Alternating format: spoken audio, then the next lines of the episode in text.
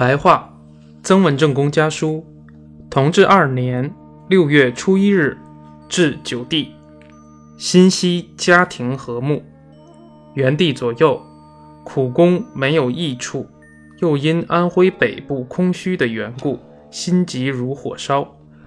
我弟忧虑劳苦如此，哪里可以因上游的事再添一番焦急呢？上游的事千妥万妥。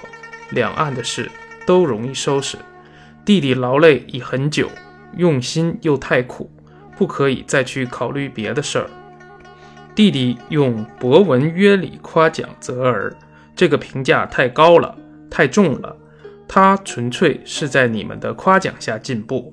记得咸丰七年冬季，胡帅寄给我一封信，非常称赞山安一勤的贤良。那时温帝在座。告诉我说，元帝实在超过狄安、西安、后安和雪芹的。那时我还不太相信，近来看到弟弟围攻百几十里，丝毫没有空隙、漏洞，欠降几百万士兵毫无怨言，才相信贤弟的称誉可验证了。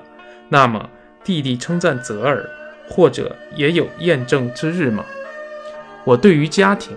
有一个高兴的开端，听说姑嫂和子侄和睦非常，有汉朝姜公兄弟友爱同辈共眠的风气，爱敬都做到，这就可以预期家道兴旺。但这也全靠老弟在分家时布置的妥当，才能如此完满。